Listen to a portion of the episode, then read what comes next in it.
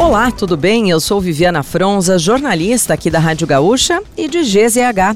Não conseguiu acompanhar as principais notícias de hoje, segunda-feira, 20 de novembro, ou das últimas horas?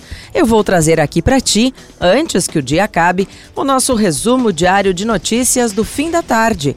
Oferecimento Serrana Solar, a minha escolha certa. O nível do Lago Guaíba, no Cais Mauá, chegou a 3 metros e 20 centímetros na tarde desta segunda-feira em Porto Alegre.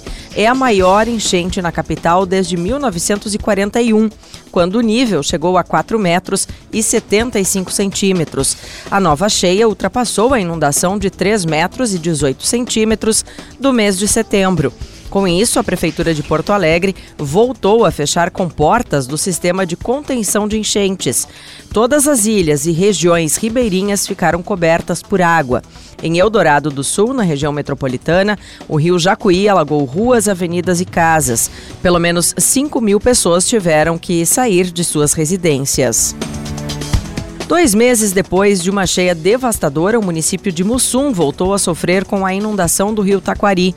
As casas ficaram com marcas da água, que chegou a 23 metros no início da madrugada de domingo, 5 centímetros acima da cota de inundação.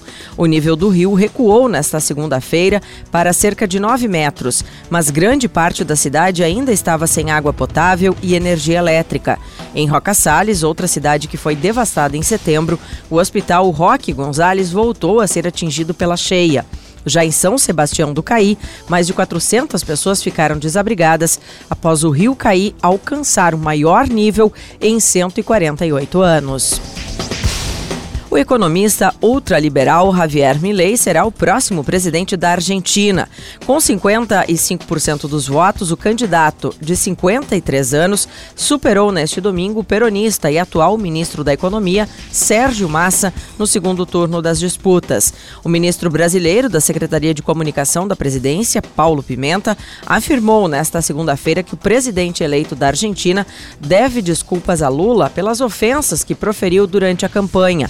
Pimenta entende que a iniciativa do primeiro contato deve partir de Javier Milei, que chamou o presidente brasileiro de corrupto e comunista. A posse acontecerá no dia 10 de dezembro deste ano. Portarias reconheceram quatro territórios de comunidades quilombolas no Rio Grande do Sul nesta segunda-feira, Dia Nacional da Consciência Negra.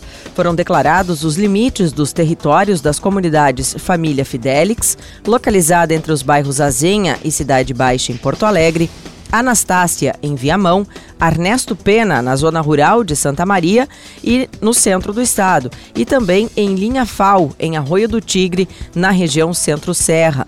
Os quatro quilombos somam-se a outros três já reconhecidos em 2023, após um período de seis anos sem portarias de regularização para quilombos gaúchos.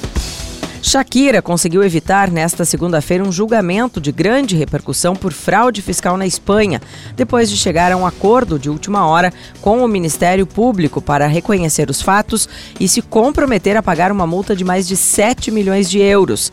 A cantora assumiu a culpa e disse aceitar as penas impostas.